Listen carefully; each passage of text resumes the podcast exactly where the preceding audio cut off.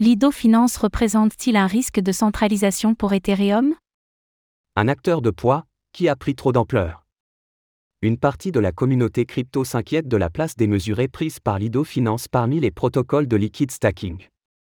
Cela représente-t-il réellement un risque de centralisation pour Ethereum, ETH On fait le point sur le sujet.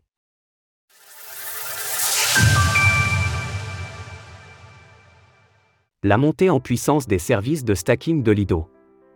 Pour rappel, Lido Finance est un protocole de liquid stacking qui permet à ses utilisateurs de déposer et immobiliser de l'ETH, en échange, Lido Staked ETH, ST Ethereum.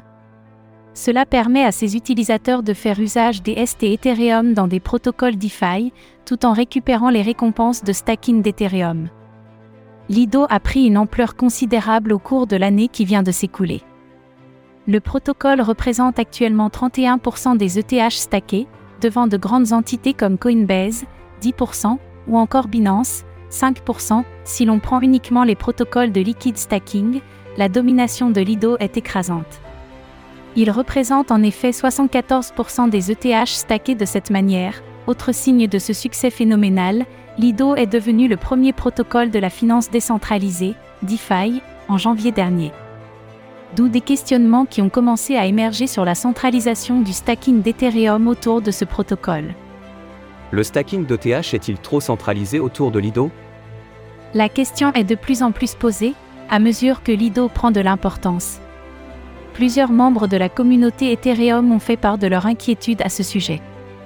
Le fondateur de The Daily Gwei, Sassal 0x, a ainsi estimé que le risque de centralisation était bien réel pour Ethereum les inquiétudes concernant la centralisation des LSD. Liquid Stacking Derivative note de la rédaction sont fondées.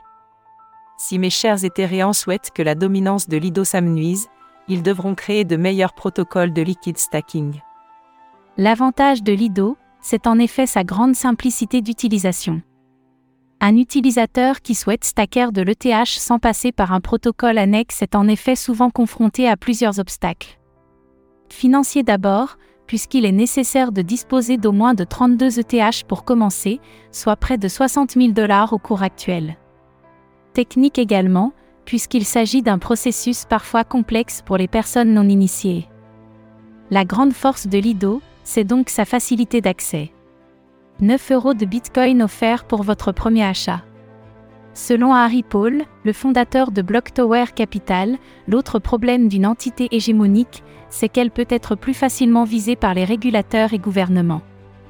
Les appels de ce type seront probablement relayés quand Lido ou un de ses gros concurrents fera face à des actions de la part du gouvernement et commencera à censurer pour éviter des accusations en justice.